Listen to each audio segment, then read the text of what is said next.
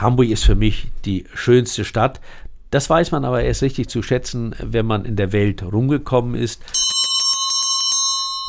Eine Woche später, der Deich war gebrochen, kam Helmut Schmidt mit dem Hubschrauber angeflogen und stieg aus. Damals war er ja Innensenator und letztendlich auch der Krisenmanager, was er sehr erfolgreich gemacht hat, stieg aus und sagte zu uns, liebe Mädels und Jungs, ich habe eine gute und eine schlechte Nachricht. Die gute ist, die Schule ist kaputt und die schlechte, ihr müsst trotzdem hin. Das war mein erster Kontakt mit Helmut Schmidt und dann habe ich diesen Mann nie mehr aus den Augen verloren. Ich habe mein Leben lang immer blindlings Menschen, Kolleginnen und Kollegen eingestellt, wenn sie einen von vier Faktoren erfüllen. Entweder zweiter Bildungsweg, das sind Jungs und Mädels, die haben gelernt, sich durchzubeißen. Ja? Zweite sind Hochleistungssportler,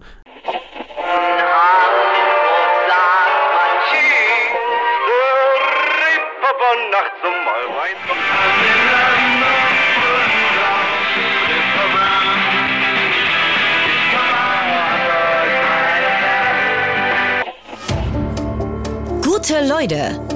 Das Hamburg-Gespräch mit Lars Meier. Jetzt.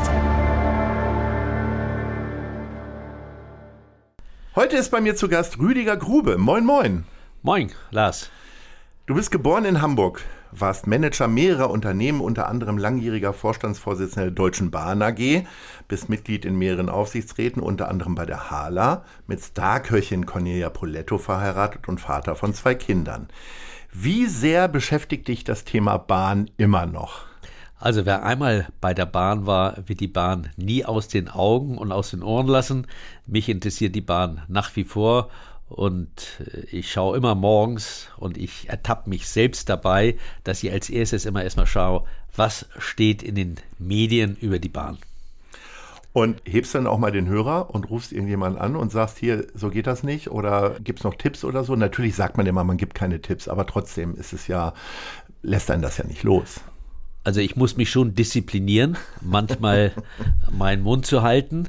Natürlich telefoniere ich nach wie vor viel mit meinen Kollegen, auch die Kollegen mit mir, aber mit den guten Ratschlägen halte ich mich wirklich zurück. Bist du ein entspannter Zugnutzer? Ich habe das tatsächlich mir gedacht, du bist ja mit Cornelia Poletto verheiratet. Das müsste ja fürchterlich sein, wenn ihr beiden im ICE-Restaurant sitzt. Ne? Also sie meckert über das Essen und du über, über den Ausfall der Klimaanlage oder wie läuft das? Also tatsächlich ist es so, dass ich ungern mit meiner Frau im eigenen Restaurant esse, weil sie natürlich mit dem Kopf nicht bei mir, sondern äh, bei ihrem Geschäft ist. Obwohl ich dort am liebsten essen gehe, weil die Qualität einfach super ist und die Mitarbeiter natürlich auch äh, meine volle Wertschätzung haben. Was das Bahnfahren betrifft, war es tatsächlich so, solange ich in der Verantwortung des Vorstandsvorsitzenden war, dass ich tatsächlich immer relativ nervös war, weil man pausenlos Dinge erkennt und sieht, die nicht in Ordnung sind. Und dann bin ich ein Typ, der relativ schnell die Ärmel hochkrempelt und sagt, Freunde, pass auf, so geht es nicht. Äh, oder kann ich mit anpacken. Heute muss ich sagen, bin ich total entspannt. Äh, ganz im Gegenteil, ich freue mich, weil die Mitarbeiterinnen und Mitarbeiter sehr häufig zu mir kommen und nach wie vor fragen, ob sie ein Bild mit mir machen können oder ob sie mir einen Kaffee bringen dürfen oder in den Sommermonaten, dass sie mir ein Eis spendieren. Das ist wirklich richtig nett. Hast du immer noch eine Bahncard 100? Kriegt man die dann so lebenslang irgendwie verliehen oder? Das kannst du dir selbst aussuchen. Ja, ich habe eine Bahncard 100, muss diese natürlich mit dem geldwerten Vorteil versteuern. Natürlich, das Finanzamt hört ja hier mit. Gehen ja, das alle ist von aus. Auch völlig in Ordnung. Ja. Aber ich nutze die Bahn und ich muss sagen, die Bahncard ist wirklich was Tolles. Du guckst nicht, wann der Zug kommt, du gehst einfach zur Bahnhof und du weißt, du wirst immer dein hin. Reiseziel erreichen. Jetzt sind ja äh, nicht nur deine Vorgänger, sondern auch deine Nachfolger und auch du äh, stetig damit beschäftigt gewesen, die äh, Verspätungen zu erklären. Wenn man mal auf dieses Riesensystem guckt und nicht nur sieht, dass sein eigener Zug irgendwie jetzt zu spät ist, sondern dann grenzt das ja eigentlich an ein Wunder, dass, dass das alles so abläuft, wenn man da mal ganz neutral drauf guckt. Wie schlimm ist es denn nun wirklich? Also natürlich erlebe ich das auch und bin dann auch verärgert, dass die Züge ab und zu zu spät kommen. Aber du hast es eben richtigerweise schon adressiert.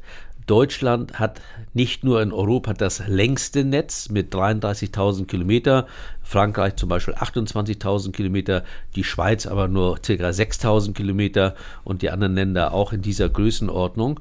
Das ist aber nicht das Besondere, die Größe des Netzes, sondern das Besondere ist in Deutschland, dass es ein Mischnetz ist. Da fährt ein schneller ICE mit 300 km/h, da fährt ein äh, ICE 4 zum Beispiel mit 250 km/h, aber es fahren auch viele Schienengüterverkehre auf der gleichen Schiene mit 80 km/h oder 100 km/h. Dann haben wir 400 Wettbewerber, alle nutzen die gleiche Schiene und das ist wirklich etwas ganz Besonderes. Alle Länder außerhalb Deutschlands bewundern die Deutschen und die Deutsche Bahn, wie das Management das Eisenbahnsystem so gut managt. Nehmen Sie beispielsweise Japan, weil immer wieder Japan als Vergleich herbeigeführt oder teilweise auch in Frankreich.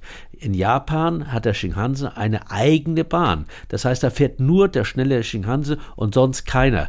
Das gleiche auch auf der Hochgeschwindigkeitsbahn in China oder zum Beispiel in Frankreich.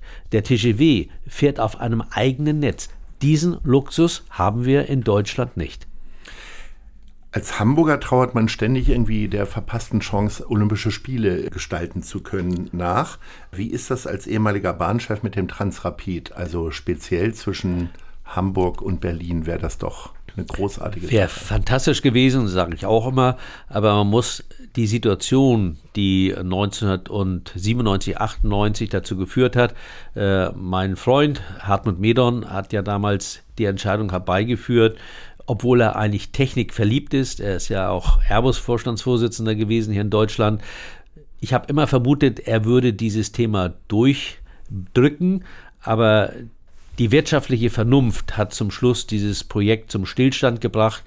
Äh, ich habe mich dazu mehrfach geäußert und eigentlich bedauert, dass gerade so eine dafür absolut geeignete Strecke zwischen Hamburg und äh, Berlin fantastisch äh, wäre. Aber die Kosten waren einfach so immens, dass aus damaliger Sicht er aus meiner Sicht auch eine richtige Entscheidung getroffen hat. Siehst du denn Möglichkeiten, tatsächlich so etwas Schnelles nochmal äh, zu einem späteren Zeitpunkt zu installieren oder bleiben wir jetzt so ein bisschen im Bahnmittelalter und jürkeln dann, wenn mal wieder irgendwas umgebaut wird, zweieinhalb bis drei Stunden nach Berlin? Also wir reden mit Sicherheit hier nicht über die nächsten fünf Jahre, da wird sich nichts tun, außer dass die Schiene weiter verbessert wird. Die Strecke Hamburg und Berlin ist ja auch gerade erneuert worden, aber ich bin absolut davon überzeugt, dass wir in 30, 50 Jahren über ganz andere Systeme sprechen, also nicht nur über Transrapid, sondern über darüber hinaus weiterentwickelte Systeme. Kommen wir mal nach Hamburg und schließen das Bahnthema mal ab, zumindest fürs Erste. Was ist denn, welcher ist denn dein Lieblingsbahnhof? Wir haben ja nun drei Stück. Also wir haben den riesigen Hauptbahnhof. Also eindeutig ist das Dammtor. Bin auch sehr stolz. Wir haben den Hamburger Dammtor-Bahnhof mehrmals als den schönsten Bahnhof in Deutschland ausgezeichnet. Aber auch der Hamburger Hauptbahnhof ist eigentlich etwas ganz Schönster Besonderes. Bahnhof hört sich ein bisschen an wie wildester Friedhof. Eigentlich gibt es das doch gar nicht, nein, oder? Doch, das ist wirklich ein, wenn Sie mal diesen wilhelminischen Bau sieht, dann auch unten, wie die Geschäfte alle noch mit dieser Holzverkleidung ausgestattet sind. Das ist schon was ganz Besonderes. Aber was viele Menschen nicht wissen, und das möchte ich dir einfach nochmal sagen, der Hamburger Hauptbahnhof ist in Europa neben dem Gardinor der höchst frequentierteste Bahnhof. Jeden Tag über 300.000 Menschen. Das ist schon etwas ganz Besonderes und gerade Hamburg ist ja der größte Eisenbahnknoten Europas. Das muss man sich auf der Zunge zergehen lassen. Ja. Also Hamburg und Hamburg ist ja immer sehr fortschrittlich gewesen. Die Eisenbahn in Hamburg ist ja schon 1841 eingeführt worden. Wo wir über Lieblingsbahnhöfe sprechen, sind wir dann schon bei unserer Rubrik Hamburg-Lieblinge, unsere Schnellfragerunde. Hm. Was ist denn dein Lieblingsimbiss hier in der Stadt? Also, da muss ich nicht lange nachdenken. Das ist der Roba. Roba sind zwei Mitarbeiter von meiner Frau, Robert und Basti. Die haben in der Görnestraße gleich neben dem Restaurant in der Corona-Zeit einen kleinen Imbiss aufgemacht.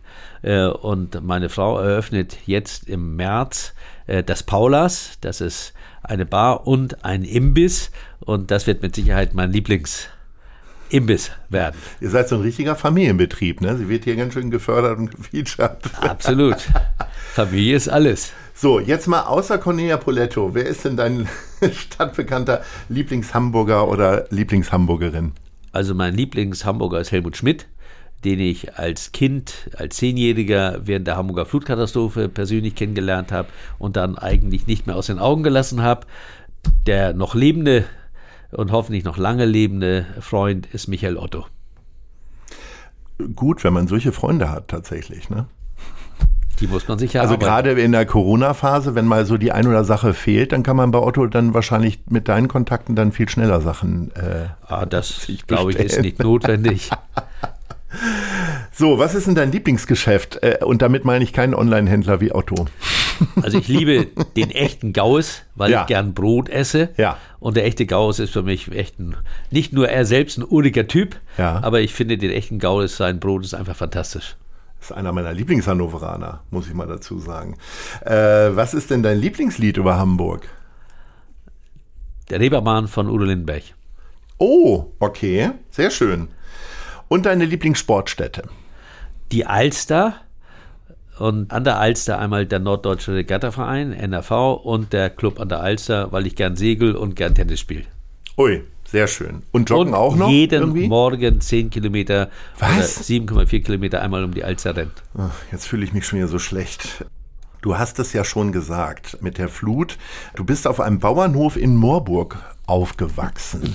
Was hat das mit dir gemacht? Inwiefern waren, sind da Sachen passiert, die für dich vielleicht auch später wichtig waren? Also ich sag mal, ist man schon durch diese Flut, die man im Kindesalter ja erlebt hat, vielleicht einfach dann schon gewappnet, dann später Bahnchef zu werden, will ich mal so lax sagen? Nein, das würde ich nicht sagen. Aber ich hatte ja das Glück, dass ich mit sehr jungen Jahren schon in Top-Verantwortungsfunktion war.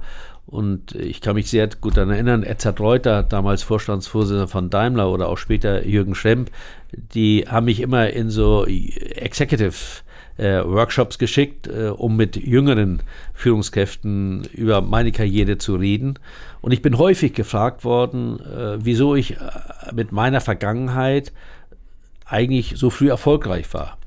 Und ich konnte am Anfang mit dieser Frage eigentlich nie so richtig was anfangen und habe mir dann irgendwann mal etwas mehr Gedanken dazu gemacht und dann habe ich eigentlich relativ schnell rausbekommen, dass fleißig sein ist eine Selbstverständlichkeit und dass man sein Gebiet, was man vertritt, auch kennt und dass man das auch richtig wahrnimmt, ist auch Selbstverständlichkeit. Aber es sind Dinge, die etwas mit der Persönlichkeit zu tun haben. Und ich sage immer, Leadership wird im hohen Maße geprägt durch Persönlichkeit. Wenn du keine Persönlichkeit bist, eine Persönlichkeit ist ja eine natürliche Autorität.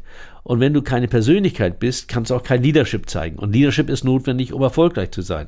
Aber Leadership aus meiner Sicht sind von fünf Faktoren abhängig. Erstens das Elternhaus. Da kannst du dich drehen und wenden, aber dein Elternhaus ist prägend. Das zweite ist, wo bist du zur Schule gegangen? Ist ein Unterschied, ob du das Humboldtsche Bildungsideal genossen hast oder nur dein Hauptschulabschluss. Dann drittens, wer motiviert mich? Zum Beispiel, mich hat sehr stark motiviert Werner von Braun, so bin ich zur Luftfahrt gekommen. Oder auch Helmut Schmidt, den ich ja in frühen Jahren schon kennengelernt habe. Dann viertens sind das die Werte, die du hast, die Werte, die von zu Hause aus äh, vermittelt werden. Das ist zum Beispiel Ehrlichkeit, Glaubwürdigkeit, Integrität, Authentizität, Leidenschaft. Und der letzte Punkt, da habe ich mich immer als junger Mensch ein bisschen schlapp gelacht, ist Erfahrung. Ich weiß heute, wenn man wie beispielsweise bei der Bahn 330.000 Mitarbeiter hat, dann musst du schon mal ein Unternehmen äh, geführt haben, du musst schon mal in einem Vorstand gewesen sein, sonst bist du nicht in der Lage, so ein komplexes, großes und weltweit aufgestelltes Unternehmen zu führen. Das sind die fünf Faktoren, die letztendlich aus meiner Sicht eine Persönlichkeit formen und die Persönlichkeit ist entscheidend für Leadership und Leadership ist die Voraussetzung für Erfolg. Da gibt es eine ganze Menge, wo wir jetzt so einhaken können. Ich möchte aber noch mal auf dem Bauernhof bleiben. Ja. Ne? Also ich kenne das Bauernhof, von das ist toll, dass du das sagst. Ja. Und zwar, ich habe mein Leben lang immer blindlings Menschen, Kolleginnen und Kollegen eingestellt, wenn sie einen von vier Faktoren erfüllen. Entweder zweiter Bildungsweg, das sind Jungs und Mädels, die haben gelernt, sich durchzubeißen. Ja. Zweite sind Hochleistungssportler, Hochleistungssportler weiß, wenn er am Sonntagabend die Medaille gewinnt, muss er montags morgens wieder anfangen zu üben, damit die Medaille ihm nicht irgendwann weggenommen wird. vierte sind Kinder, die vom Bauernhof kommen weil die früh gelernt haben, Verantwortung zu übernehmen. Da musste jeden Tag gesagt werden, mach mal das und mach mal das und hast du daran gedacht, sondern das lernt man als Kind, wenn man auf dem Bauernhof groß wird, dass man selbst aktiv wird.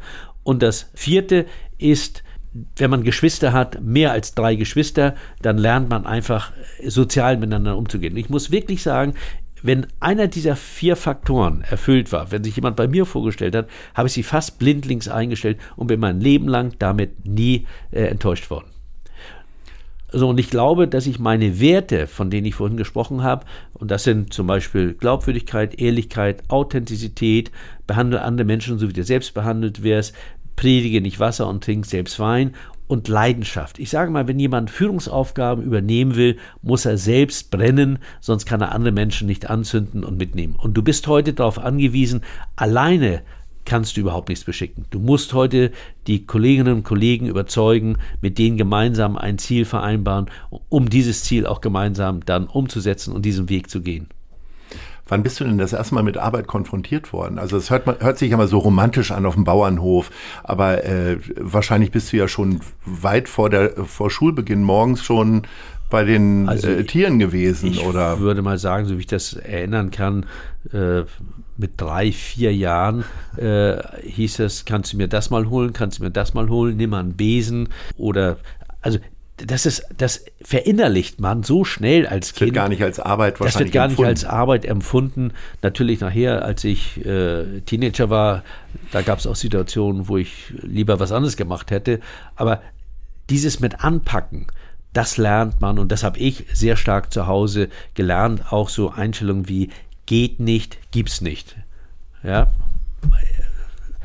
Und meine Großmutter hat immer gesagt, die für mich sehr prägend war, wenn du nicht weiter weißt, dann schlaf eine Nacht und wenn eine Nacht nicht ausreicht, nimm dir zwei, aber es geht weiter. Und das habe ich, das hat mich sehr geprägt und ich war oft im Leben in Projekten beispielsweise. Ich kann mich dann erinnern, der Verkauf von Chrysler, den ich damals gemacht habe in New York, da waren wir oft innerhalb der Verhandlungen an Stellen, wo wir nicht weiter wussten und wir haben eigentlich immer eine Lösung gefunden. Ein Glück.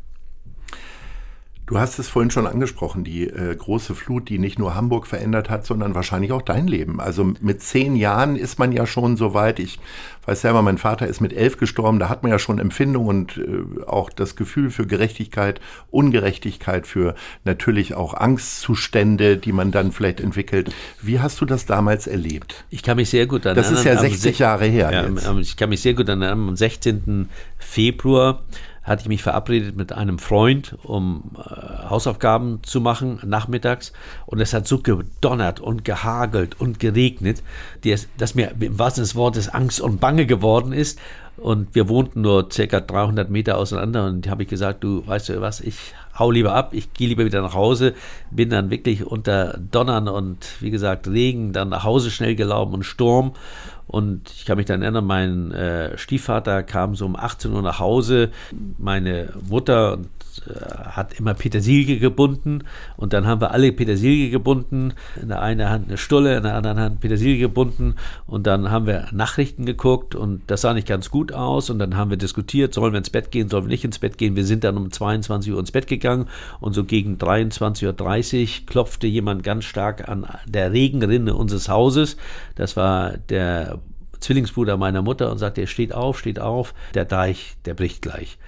Und dann äh, haben wir uns ganz schnell angezogen, sind ins Auto eingestiegen und sind nicht Richtung Deich gefahren, sondern Richtung äh, Harburger Berge. Und vorher haben wir noch darüber nachgedacht, wen können wir mitnehmen. Wir waren schon zu viert im Auto und dann haben wir noch in der Nachbarschaft ein altes Ehepaar, die über 80 war, noch mit eingeladen. Äh, mein Vater war beinamputiert und ich saß vorne mit ihm auf, dem, auf der Prothese. Dann fegte der Wind einmal gegen die Tür, dass die Tür ausgehakt war. Und dann sind wir langsam gefahren, weil das schon die Straße war schon mit Wasser bedeckt. Und ich kann mich sehr gut daran erinnern, meine Mutter nahm, fuhr, mein Vater saß daneben und wir nahmen eine Kurve, uns kam ein Lastwagen entgegen von der Bundeswehr und der kannte sich offensichtlich nicht so gut aus, kippte in einen Graben. Mein Vater schrie mal zu meiner Mutter, halt nicht an, halt nicht an, denn wenn die Welle in den Motorraum reinschlägt, dann säuft der Wagen ab. Mein Bruder und ich sind aber trotzdem schnell ausgestiegen, sind zu diesem Lastwagen gelaufen und wollten äh, dem Mann die Tür öffnen. Das ist uns aber nicht gelungen, weil er auf seinen äh, Sicherheitsgurt gefallen ist und den kriegten wir nicht auf. Und dann schrien meine Eltern, kommt, kommt, kommt, kommt, weil das Wasser immer höher stieg. Dann sind wir ganz schnell wieder zum Auto gelaufen durch das Wasser und sind dann in Bosselbeek angekommen. Und das war auch besonders emotional, weil ganz viele Menschen auf so Schrebergärtenhäusern standen und um Hilfe schrien und äh, wir fuhren dann mit dem Auto Richtung Maria Hilf Krankenhaus. Das waren Momente, äh, die du nie im Leben vergisst und die dich auch immer wieder auf den Fußboden zurückbringen. Wie sehr wurde der Bauernhof damals zerstört? Wir hatten im Haus 2,30 Meter das Wasser. Also wer die Bilder gesehen hat vom äh, Sommer in Rheinland-Pfalz, äh, Ahrweiler und Co., der hat gesehen, äh, was Wasser anrichten kann. Und man kann eigentlich sagen, das sah bei uns eins zu eins so aus. Die Tiere, die Kühe, alles war tot, die lagen in den Ställen. Das ist auch eine Woche später, der Deich war gebrochen, kam Helmut Schmidt mit dem Hubschrauber angeflogen und stieg aus. Damals war er ja Innensenator und letztendlich auch der Krisenmanager, was er sehr erfolgreich gemacht hat, stieg aus und sagte zu uns, liebe Mädels und Jungs, ich habe eine gute und eine schlechte Nachricht. Die gute ist, die Schule ist kaputt und die schlechte, ihr müsst trotzdem hin. Das war mein erster Kontakt mit Helmut Schmidt und dann habe ich diesen Mann nie mehr aus den Augen verloren. Das heißt, du bist spätestens mit zehn Jahren das erste Mal auch mit Verlust konfrontiert worden. Also nicht nur, ja. dass die Tiere da weg waren, sondern einfach auch die, auch schon in dem Moment des Verlassens ja einfach ja. auch du Sorge haben musstest, dass dein, zumindest dein Kinderzimmer nicht mehr so aussieht wie vorher. Hat dich das auch insofern geprägt, wenn man so eine Verlustangst mal so richtig tief erlebt hat, dass man dann auch immer bereit ist, mehr zu machen, weil man auch immer äh, vielleicht auch Existenzängste dadurch hat? Also ich weiß jetzt nicht, ob das durch die Flutkatastrophe verursacht worden ist, aber dass man immer mal wieder auch Existenzängste hat, ich finde das völlig normal, auch sympathisch, weil man dann nicht größenwahnsinnig wird und sich immer wieder bewusst macht, wie wichtig das ist, dass man bestimmte Dinge auch mit Demut angeht. Und äh, natürlich habe ich solche Situationen auch gehabt, äh, aber ich bin immer damit fertig geworden und meine Großmutter hat mir beigebracht, Erfolg ist kein Schicksal und Siegen beginnt im Kopf. Jetzt habe ich mich nur gefragt, wenn man so viele Jahre wichtige Posten besetzt hat, ne, ob also jetzt für mich persönlich, ob ich das so lange durchgehalten hätte oder gesagt hätte, Mensch, jetzt habe ich genug Geld verdient, ab einem bestimmten Zeitpunkt kann man sich ja ungefähr ausrechnen, was so genug ist. Bei dem einen reicht eine Million, bei dem anderen drei Millionen. Ob ich nicht dann schon früher aufgehört hätte und schon viel früher so ein bisschen mehr Ruhe in mein Leben gebracht hätte. Was hat dich da immer wieder nochmal angetrieben, um dann irgendwann tatsächlich ja den stressigsten aller Jobs, in der Öffentlichkeit zumindest, wahrzunehmen als Bahnchef? Also ich hatte ein Kindheitserlebnis, ich war auch elf Jahre alt und meine Mutter musste ins Krankenhaus und wir waren bei meiner Tante untergebracht und die stellte mir am Mittagstisch die Frage, was ich mal werden wollte. Und daraufhin sagte ich Pilot. Und dann lachte sie mich aus und sagte, du hast doch gar kein Abitur, du gehst doch nur zur Hauptschule. Und sie hat mich im wahrsten des Wortes ausgelacht und da ist unter meinem, meiner Haut ein kleiner Stachel gewachsen, so nach dem Motto, dir werde ich es zeigen. Und ist ja bekannt, ich habe nur meinen Hauptschulabschluss gemacht. Ich habe dann gegen den Willen meiner Mutter meinen Realabschluss gemacht. Ich habe dann eine Lehre gemacht und habe dann das unverschämte Glück gehabt, dass ich als Lehrling damals des Hamburger Flugzeugbaus, ich habe Metallflugzeugbauer gelernt, habe ich, weil ich mich nicht ausgelastet fühle, eine Lehrlingszeitung gemacht. Der hieß damals der Spand. Der Spand ist ja der Rumpf vom Flugzeug. Und äh, diese Zeitung äh, erschien einmal im Monat, immer mit 100 Seiten. Und 100 Seiten im Monat zu füllen, hast ja auch ein paar andere Aufgaben. Ja. Das ist nicht ganz einfach. Und ich habe zum Schluss auch meine Aufsätze aus der Realschule mit reingenommen. Und da war ein Aufsatz bei, der hieß, soll man da noch spenden? Und äh, diese Zeitung, das war mir da nicht bewusst, ist immer auch an Werner Blom gegangen, dem damaligen Vorstandsvorsitzenden, und der hat die Zeitung mit nach Hause genommen. Und eines Tages rief mein Meister mich zu sich und sagte, der Herr Blum hat angerufen, der möchte dich gern sprechen. Ich bin dann zu ihm hingegangen, im grünen Overall, total mit Öl beschmiert, war gerade in der spanabhebenden Verformung und sagte, kam ich rein, er war ja ein bisschen einsilbig, äh, Herr Grube, Sie machen die Zeitung entspannt, ja, meine Frau würde Sie gerne mal kennenlernen. Und dann habe ich ganz frech gesagt, ich sie auch. Hm. Daraufhin bin ich dann eine Woche später am Donnerstag nach Blankenese, ins feine Blankenese und äh, bei Keksen und gutem Tee äh, hat Da bist du mit dem Fahrrad hin oder? Nein, ich bin mit öffentlichen Verkehrsmitteln ja. dahin. Mhm. Und dann beim Raus und dann habe ich gefragt, warum äh, sie denn mich überhaupt eingeladen hat. Sagte ja, sie ist sehr emotional angesprochen worden von diesem Beitrag, soll man da noch spenden. Es ging um Organspende. Und was ich nicht wusste, die Familie Blom hat ein behindertes Kind ging es auch unter anderem um Organspenden und so habe ich den Kontakt gefunden und auf beim Rausgehen sagte sie, Herr Gruber, haben Sie nicht Lust, mich zu begleiten? Wir fördern eine Reha-Klinik an der Ostsee und dann habe ich mich natürlich gefreut, habe gedacht, na, mit einer schwarzen Limousine und einem Fahrer mit weißen Handschuhen, Pustekuchen. Es ging zum ZOP, zum zentralen Omnibus hier in Hamburg und dann sind wir mit dem ganz normalen Bus dorthin gefahren und auf der Rückfahrt fragte sie, Herr Gruber, was wollen Sie denn mal werden? Ich wieder wie aus der Pistole Pilot, aber ich habe kein Abitur und ich habe auch kein Geld. Und das war alles. Und am nächsten Tag, ich war wieder in der Leverkstadt, lief der Herr Blom wieder an und ich sollte nochmal zu ihm kommen. Dann bin ich zu ihm reinkommen und dann kam ich rein und sagte, sind Sie mit 300 D-Mark einverstanden? Und da habe ich gefragt, wofür 300 D-Mark? Wieso? Meine Frau hat gesagt, Sie hören jetzt auf mit der Ausbildung, Sie lernen jetzt früher aus und dann anschließend studieren Sie Flugzeugbau äh, habe ich gesagt, okay, das haben wir im Detail so nicht besprochen, aber das mache ich sofort mit. Und dann habe ich tatsächlich ein halbes Jahr später ausgelernt, konnte früher auslernen, hatte relativ gute Zeugnisse äh, und bin dann äh, zur Fachhochschule Berliner Tor, habe dort Fahrzeugtechnik und Flugzeugbau studiert. Und der alte Blom hat dann zu mir gesagt, aber nur unter zwei Bedingungen. Erstens, ich will immer dein Zeugnis sehen und zweitens, in den Semesterferien arbeitest du immer bei mir. Das habe ich dann auch gemacht habe dann am Anfang richtig mit mir gekämpft. Nachher habe ich aber ein Einser-Diplomzeugnis gemacht und wollte dann unbedingt das Humboldtsche Bildungsideal noch haben, also zur Uni gehen. Und wenn damals war es noch möglich, wenn man einen sehr guten Diplom-Ingenieurabschluss hat, konnte man dann hatte man die allgemeine Hochschulreife und das hat er dann doch sehr verärgert hingenommen, weil er gesagt hat, ich habe gedacht, du kommst jetzt hier zu uns zum Hamburger Flugzeugbau, dann war es mittlerweile schon Messerschmitt Bölke Blom. Ich habe gesagt, nein, ich würde gerne noch Berufs- und Wirtschaftspädagogik und BWL studieren. Das habe ich auch gemacht und dann sagte er zu mir, aber keine 300 D-Mark, sondern 150.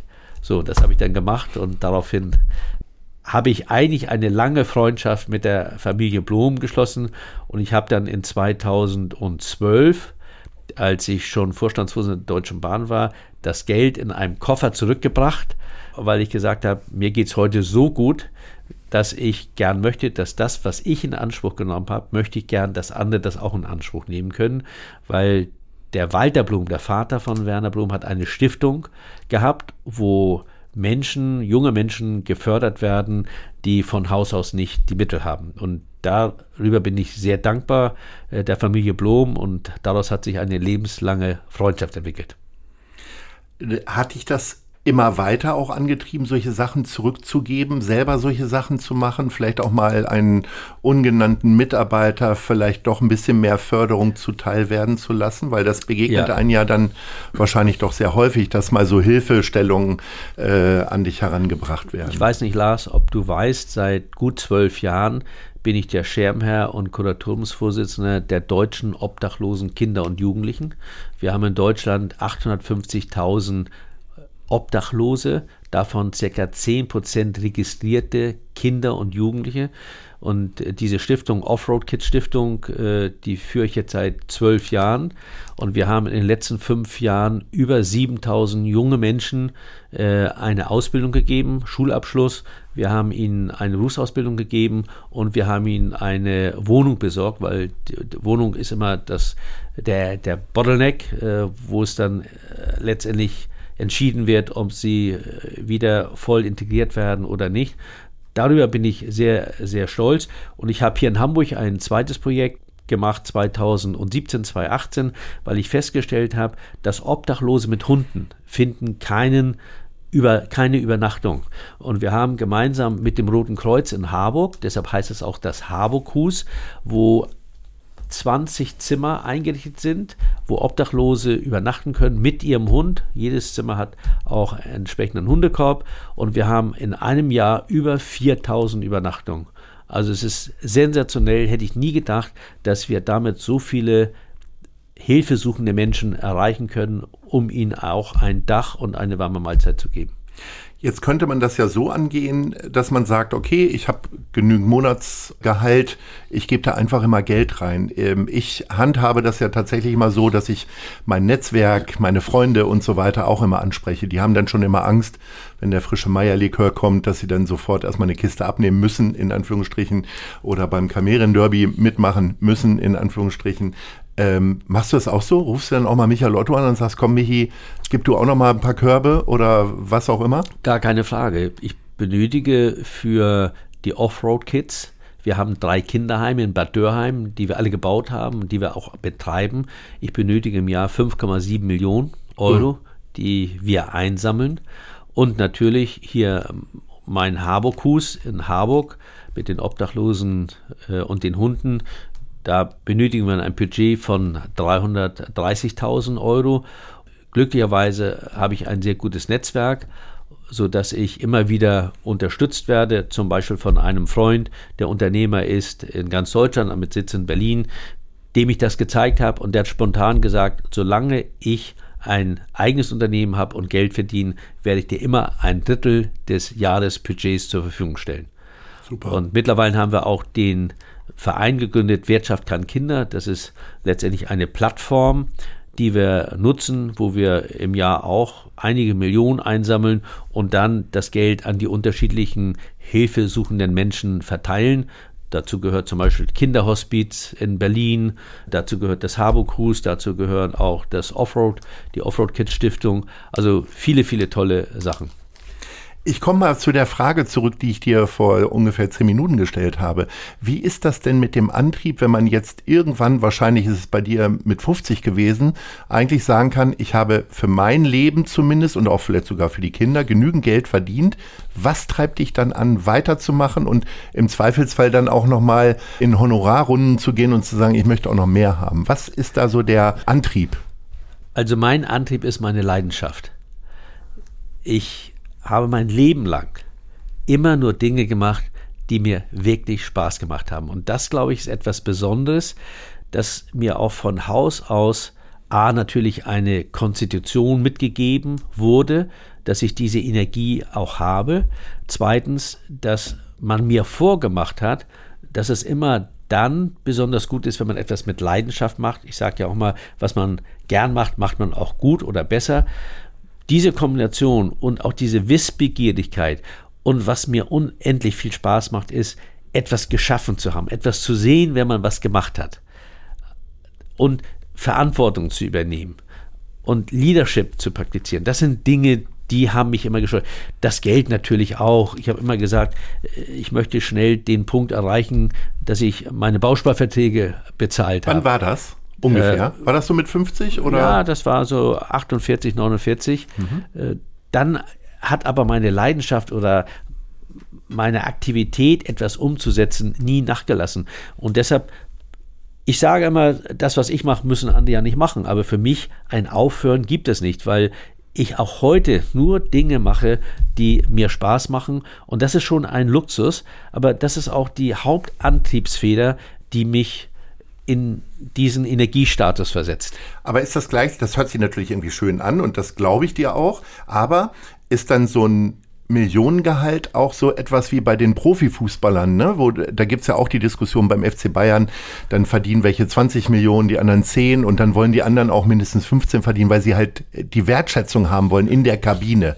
Ist das dann so ein bisschen auch, wenn du Leute triffst äh, in deiner Gehaltsregion, dass das auch so ein Teil der Wertschätzung ist oder dass man dann einfach ein bisschen besser sein will als die anderen? Weil ich meine, Nein, die Bahn nicht. war ja schon einer der größten Konzerne, ne? Also mehr geht ja fast nicht. Also mich hat nie das größere Schiff interessiert, mich hat nie das eigene Flugzeug interessiert. Natürlich fahre ich auch ein schönes Auto gern, gar keine Frage, aber das Geld ist für mich nicht das Entscheidende. Für mich sind Menschen. Was hast du mit dem Geld denn grundsätzlich A, Dummes angestellt? Gibt es so Hobbys, wo du sagst, oh, da gebe ich echt mehr Geld aus? Und auf der anderen Seite hast du dir dann Wohnungen gekauft oder in Aktien oder was ist es dann? Natürlich äh, wäre völlig falsch, wenn ich jetzt sagen würde, ich bin nicht vermögend. Natürlich habe ich auch viel Geld verdient und verdiene es auch heute noch und lege mein Geld natürlich auch an, aber ich spende auch sehr große Geldmengen, weil ich sage, ich habe viel, viel Glück gehabt in meinem Leben und ich hätte genauso gut irgendwo in der Gosse enden können, denn auch ich komme aus ganz kleinen Verhältnissen. Meine Eltern haben sich mit, als ich fünf Jahre alt war, äh, getrennt. Meine Mutter musste uns, das heißt mein Bruder und mich, allein erziehen auf einem Bauernhof. Äh, das ist nicht immer ganz einfach gewesen und ich kann mich noch sehr gut erinnern, da war ich neun Jahre alt. Ich kam von der Schule und meine Mutter sagte mir, sie hätte kein Geld mehr, nur noch eine D-Mark, aber ich solle doch bitte zum Schlachter gehen und für eine D-Mark Hack kaufen. Sie hat noch alte Brötchen und macht dann Buletten. Und solche Kindheitserlebnisse, die vergessen sie nicht und die machen mir persönlich immer wieder bewusst, wie viel Glück ich gehabt habe, wie viel Glück ich noch heute habe und ich glaube, wichtig ist, dass man mit beiden Beinen auf dem Boden bleibt und dass man keinen Höhenflug bekommt und nie vergisst, wo man herkommt. Und man sollte von dem, was man hat, auch etwas abgeben. Gab es denn trotzdem mal Momente, wo du dich ein bisschen dafür geschämt hast, dass du vielleicht ein bisschen zu viel Geld ausgegeben hast? Gab es für dich auch mal so einen Punkt? Ja, natürlich gibt es davon mehrere Erlebnisse. Eins war beispielsweise, ich bin ja 2009 äh, von Frau Merkel angerufen worden, ob ich mir vorstellen könnte, als Vorstandsvorsitzender die Deutsche Bahn zu übernehmen. Und ich war gerade. Das macht die Chefin dann persönlich? Ja, ich kriegte abends um 23.58 Uhr eine SMS. Sehr geehrter Herr Grube, würde gern morgen früh mit Ihnen telefonieren. Und ich habe jeden Abend als Vorstand äh, von Daimler meine Post gemacht, saß am Küchentisch und meine Post gemacht. Und dann schrieb ich zurück, sehr geehrte Frau Bundeskanzlerin, auch Vorstände von Daimler arbeiten um diese Uhrzeit noch. Und wir können gern jetzt telefonieren. Und dann haben wir telefoniert und dann war ich nächsten Morgen in Berlin und dann haben wir das alles besprochen.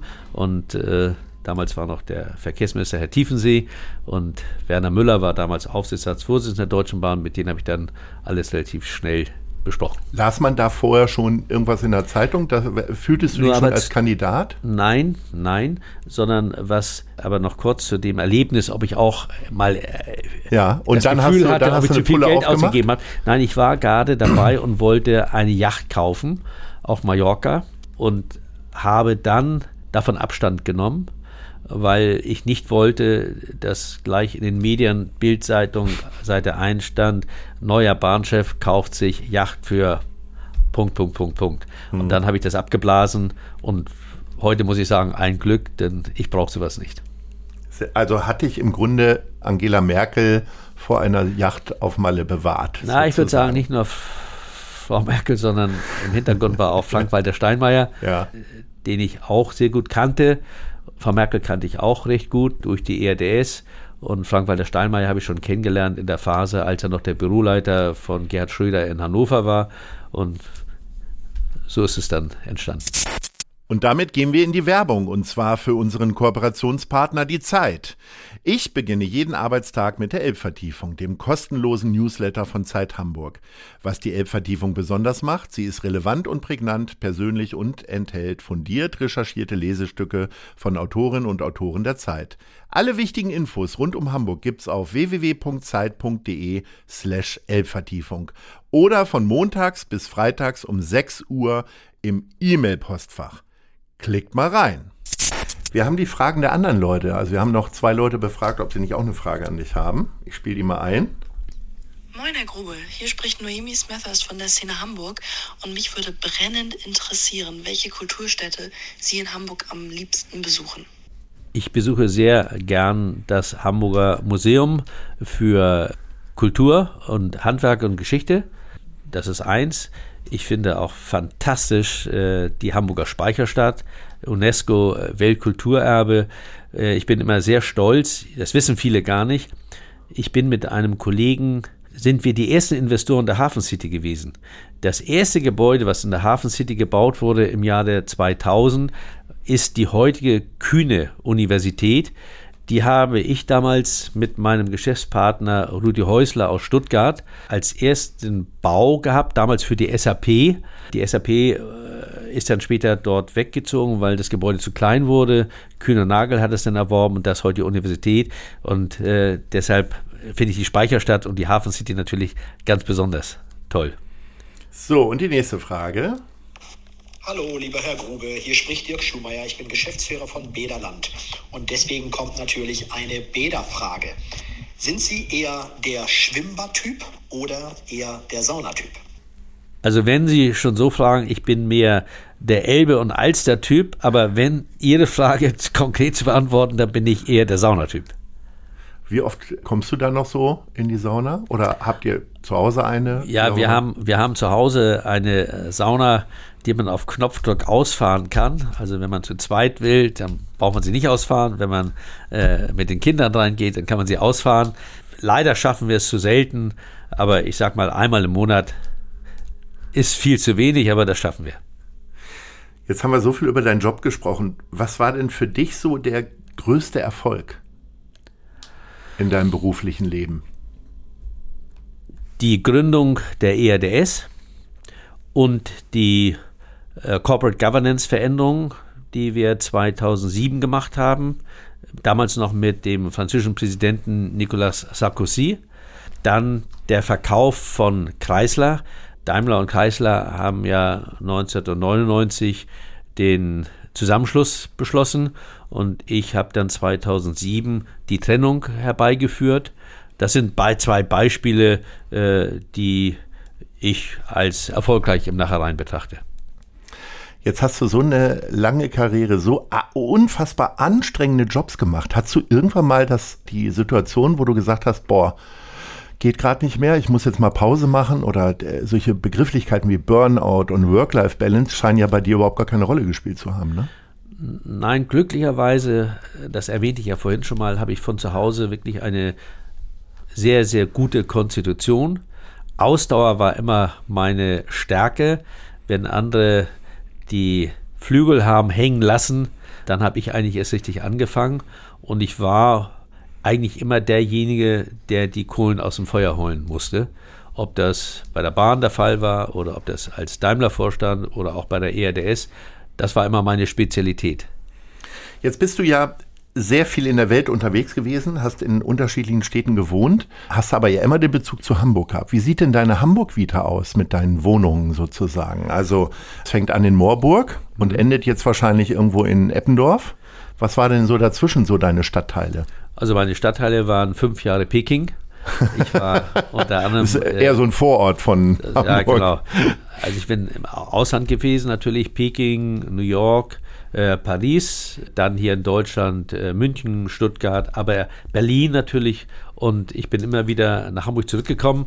Man sagt ja nicht umsonst, der Täter kommt immer zum Tatort zurück. Ich bin hier geboren, ich habe hier unter anderem studiert und Hamburg ist für mich die schönste Stadt. Das weiß man aber erst richtig zu schätzen, wenn man in der Welt rumgekommen ist. Und ich muss sagen, das ist ein wahres Geschenk, wieder in Hamburg sein zu dürfen. Und ich wohne heute mit meiner Frau an der Alster, an der Außenalster. Und es gibt nichts Schöneres, als morgens aufzustehen, einmal drei Schritte zu machen, dann sind wir an der Alster und einmal rumrennen, das sind 7,4 Kilometer und das ist nichts Schönes, ich kann mir nichts Schönes vorstellen als das. Ich also meine Fantasie geht da ein bisschen weiter. Ich kann mir schon schönere Sachen vorstellen ah, als 7,4 Kilometer ich bin, laufen. Ich bin zum Beispiel auch sehr gern an der Elbe. Ich ja. finde die Elbe auch wahnsinnig schön, gerade in der Gegend so um Uvelgönne. Äh, das hat für mich auch eine Besonderheit, weil wenn ich nach rechts schaue, sehe ich Airbus. Dort habe ich gelernt. Wenn ich nach links schaue, da ist die Hala mit dem Borchardt-Kai, wo ich heute Aufsichtsratsvorsitzender bin. Und wenn ich gerade ausschaue, dann gucke ich nach Moorburg, dort, wo ich geboren bin. Wie sehr, ähm, ich habe das ja gerade schon angesprochen, sowas wie Burnout, beziehungsweise so moderne Begrifflichkeiten, die ich in den äh, Personalgesprächen hier häufig habe, sowas wie Sabbatical, agiles Arbeiten, also sprich, dass man auch mit dem Laptop sonst wo sitzen kann, Homeoffice, ein, eine Begrifflichkeit, die äh, jetzt in der Pandemie sehr groß geworden ist. Äh, wenn man selber so einen Anspruch an sich selber hat und sagt, okay, ich schaffe das und kriege das hin, wie sehr äh, bereitet man denn selber so den Weg in diese Richtung für Mitarbeiterinnen und Mitarbeiter? Also natürlich hat sich das enorm geändert. Vor 20 Jahren war noch das Auto das Wichtigste. Zwischenzeitlich haben junge Menschen ganz andere Wertvorstellungen und das macht sich natürlich auch in den Gesprächen bemerkbar. Sabbatical ist heute ein wichtiges Thema oder wenn die Frau ein Kind bekommt, dass zum Beispiel auch der Mann sich seine Auszeit nimmt. Ich denke, dass man für diese Veränderung auch selbst ein großes Verständnis aufbringen muss, auch wenn ich, was auch zum Beispiel Work-Life-Balance betrifft, kein besonderes Vorbild bin. Das war sicherlich immer ein großes Manko, auch in meiner Karriere. Wer ist ja auch heute immer nach der Work-Life-Balance gefragt. Ich habe viel Verständnis dafür. Ich habe es selbst nie so notwendig empfunden, weil das, was ich mache, mir einfach so wahnsinnig viel Spaß macht. Für mich ist das Schönste, wirklich morgens ins Büro oder meine Arbeit nachzugehen und abends zu sagen, Mensch, klasse, das haben wir umgesetzt. Das hat Spaß gemacht. Was Spaß macht, ist auch unsere Rubrik Wissenswertes. Und dann kommst du. Äh, wir haben drei Hamburg-Fakten mal rausgesucht komme zu dem ersten. Im Hamburger Rathaus gibt es 647 Räume und damit viel mehr als im Weißen Haus, in dem sich 132 Räume befinden. Wie oft hast du das Rathaus bisher besucht, beziehungsweise welches war dein schönster Besuch? Mein schönster Besuch, also ich bin oft im Hamburger Rathaus, mein schönster Besuch war äh, Klaus von Donani, ist gegen allen Erwartungen 1983 beim zweiten Anlauf zum ersten Hamburger Bürgermeister wiedergewählt worden und er wollte keinen sehen außer zwei Personen. Alfons Pawelczek, der damals zweiter Bürgermeister war, und ich, weil ich als Parteiloser Klaus von Donani beim Wahlkampf sehr unterstützt habe. Und das war für mich eine ganz besondere, besonderes Erlebnis. Ich saß in dem Warteraum bei ihm. Diesen Raum gibt es natürlich heute noch. Und er kam dann so gegen 18.15 Uhr und sagte, Alphons und Herr Gube, ich möchte euch beide gern sprechen. Und das fand ich ein ganz besonderes emotionales Erlebnis. Emotional geht es ja auch auf der Reeperbahn zu. Da sind zu normalen Zeiten rund 30 Millionen Menschen jährlich. Wie oft findet man dich auf dem Kiez? Also natürlich beim Schwitztheater gehe ich sehr gern hin. Früher mit vielen Gästen immer wieder, in letzter Zeit weniger, klar durch die Pandemie. Aber ich finde das klasse, dass Hamburg so ein Kiez hat. Auf dem Hamburger Dom stellen über 250 Schausteller ihre Attraktionen aus. Welche Domattraktion findest du am tollsten? Die Achterbahn. Wann bist du das letzte Mal Achterbahn gefahren? Im Europapark vor zwei Jahren. Du hast Frank-Walter Steinmeier schon erwähnt. Der ist ein Trauzeuge. Ja.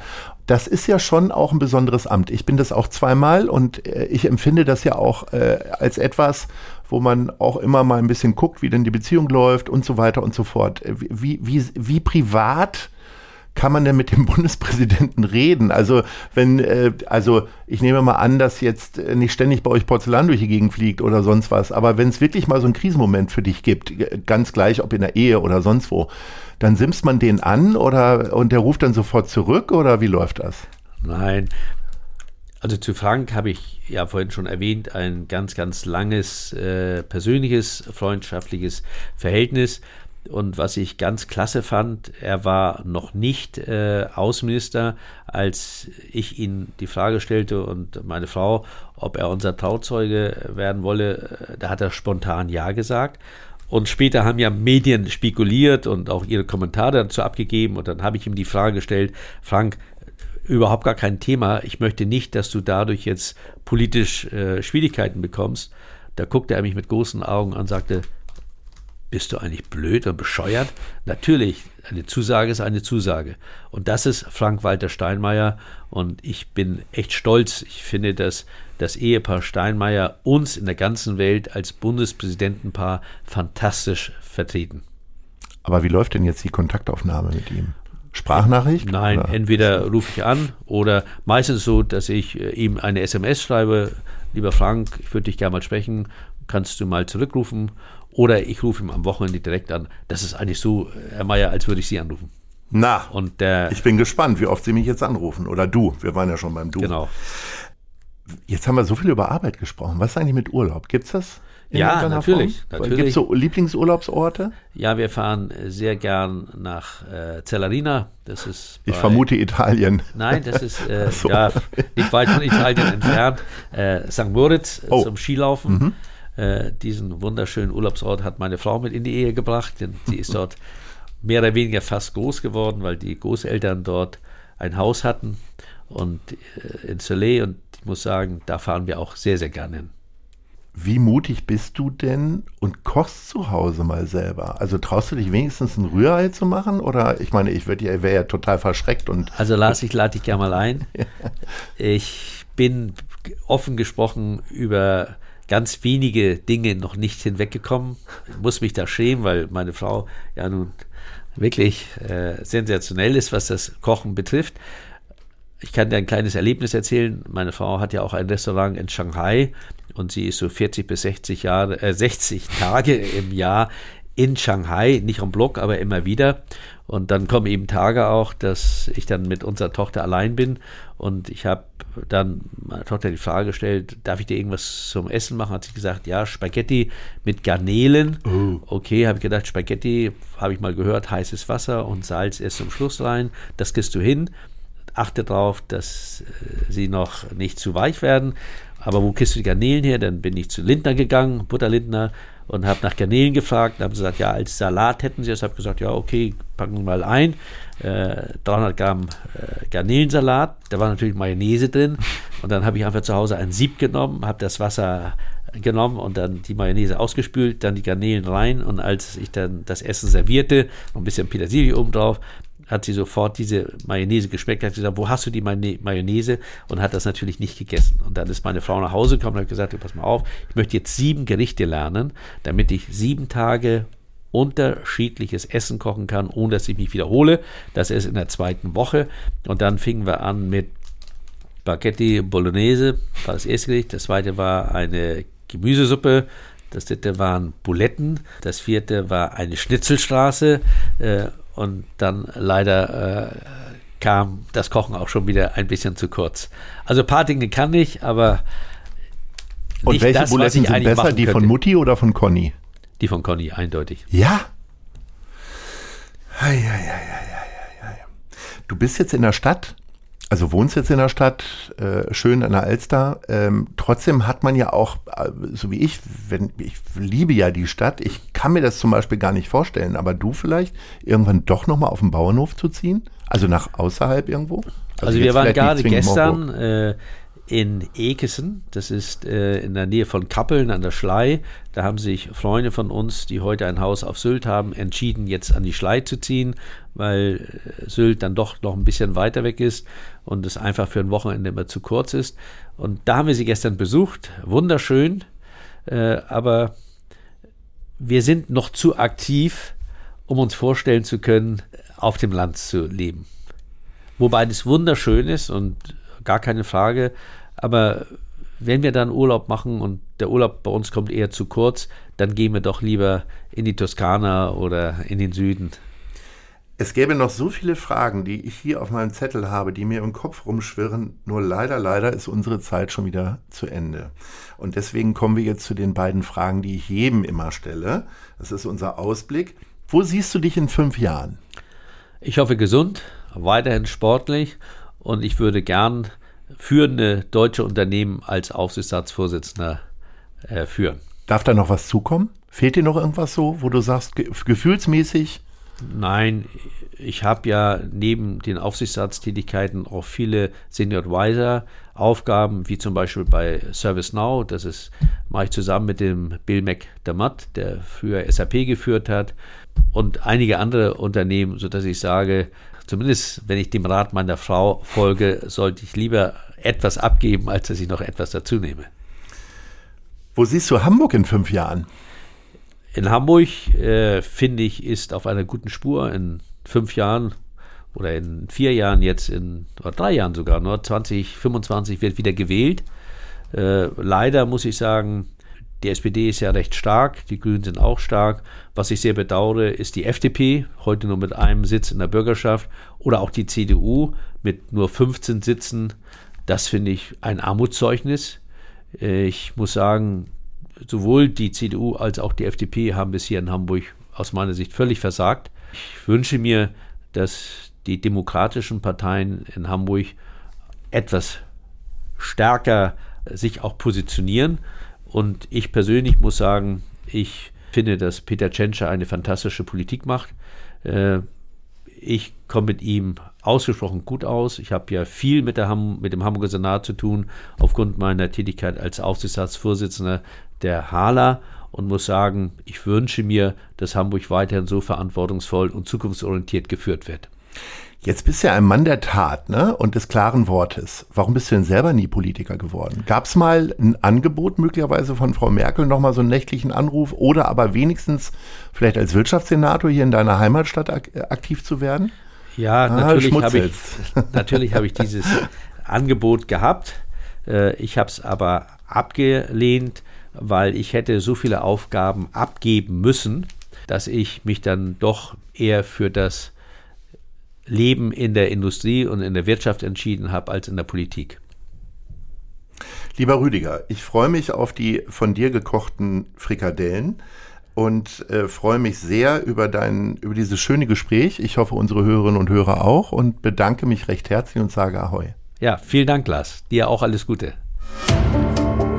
Das war gute Leute. Das Hamburg-Gespräch mit Lars Meier. Von der Gute-Leute-Fabrik, der Szene Hamburg und dem Zeitverlag. Folgt dem Hamburg-Gespräch als Podcast auf allen bekannten Streaming-Plattformen. Jeden zweiten Montag neu.